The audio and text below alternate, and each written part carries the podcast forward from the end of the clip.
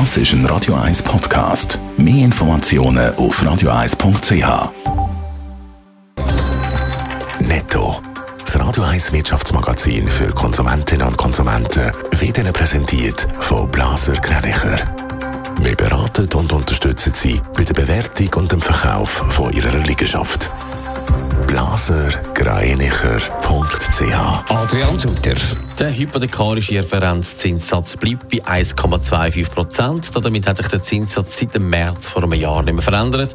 Der Hypozinssatz ist für die Gestaltung der Mietpreise in der Schweiz maßgebend und gibt an, ob Mieten aufgehen oder gesenkt werden können. Die Schweizer Nationalbank SRB warnt vor hohen Risiken im Immobilien- und Hypothekarmarkt. In der Schweiz sind auf dem Markt in den letzten Jahren stark gestiegen, hat der SNB-Vize Fritz Zubrück gesagt. Wenn die Hypothekarzinsen auf über 3% steigen, sei jede fünfte Liegenschaft nicht mehr tragbar. Der Schließtechnikkonzern Dormakaba hat nach der Corona-Flaute wieder Fahrt aufgenommen. Der Betriebsgewinn hat sich um 8,6 Prozent auf 350 Millionen Franken verbessert. Der Umsatz liegt bei 2,5 Milliarden. Das ist 1,6 Prozent weniger als im Vorjahr.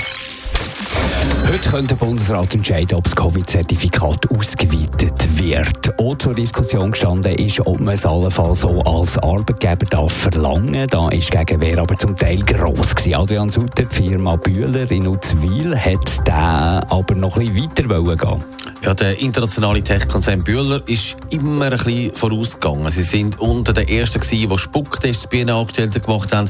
Und jetzt hat man wollen, ein striktes Testkonzept einführen. Gemäss 20 Minuten haben die Belegschaft vor dem Wochenende informiert, dass er will, dass Ungeimpfte dreimal und Geimpfte einmal pro Woche müssen zum Test. Zahlt vom Geschäft werde aber nur ein Test. Das heisst, ein ungeimpfter Angestellter hätte dann ab Oktober müssen zwei Tests pro Woche selber zahlen. Gewerkschaften, aber sogar der Bund haben jetzt aber gefunden, dass das nicht geht.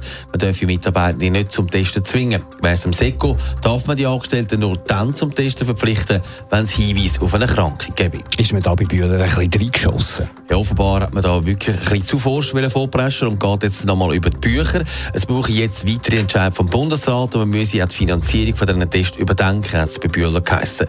Bis jetzt hat die Ostschweizer Firma während der Pandemie an ihrem Standort für Schutzkonzept 1 Million Franken ausgegeben. Netto, das Radio 1 Wirtschaftsmagazin für Konsumentinnen und Konsumenten.